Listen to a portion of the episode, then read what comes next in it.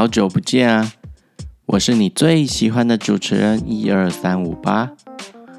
今天呢，我们要来开启一个新的单元，它们名字就叫做“为什么聪明的人会做傻事呢？”我们都认识马云、贾伯斯、J.K. 罗琳等世界名人，我们也认识我们隔壁会卖很好吃的大鸡排的叔叔。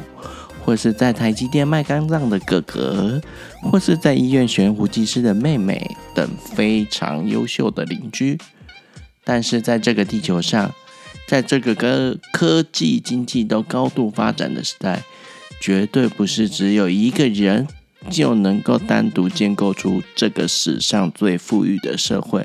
我的意思是说，只有他们并不能够创造出当代社会，改变世界。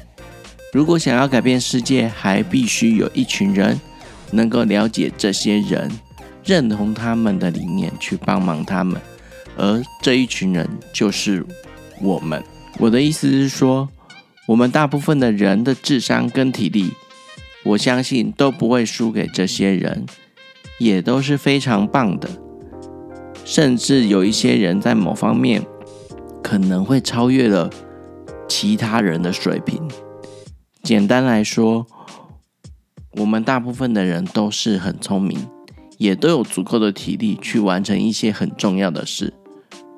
但是呢，我承认我的智商跟体力也跟大家一样聪明，好棒棒。但是为什么我这个聪明如你的人，还是做了一堆傻事呢？而我所谓的傻事是什么呢？这一路上，我又做了哪些傻事？犯傻后又修正过的呢？我想，为什么聪明的人会做傻事？这可以是一个我小小的人生前三分之一的自传的书名。这中间，我会以我最喜欢的投资人巴菲特先生在二零零八年出版的《雪球巴菲特传》为主干。来分析自己为何已经拥有这本书十四年，都已经读到快要书页分崩离析，我还是个常常会做傻事的聪明人，或是我就是个傻子呢？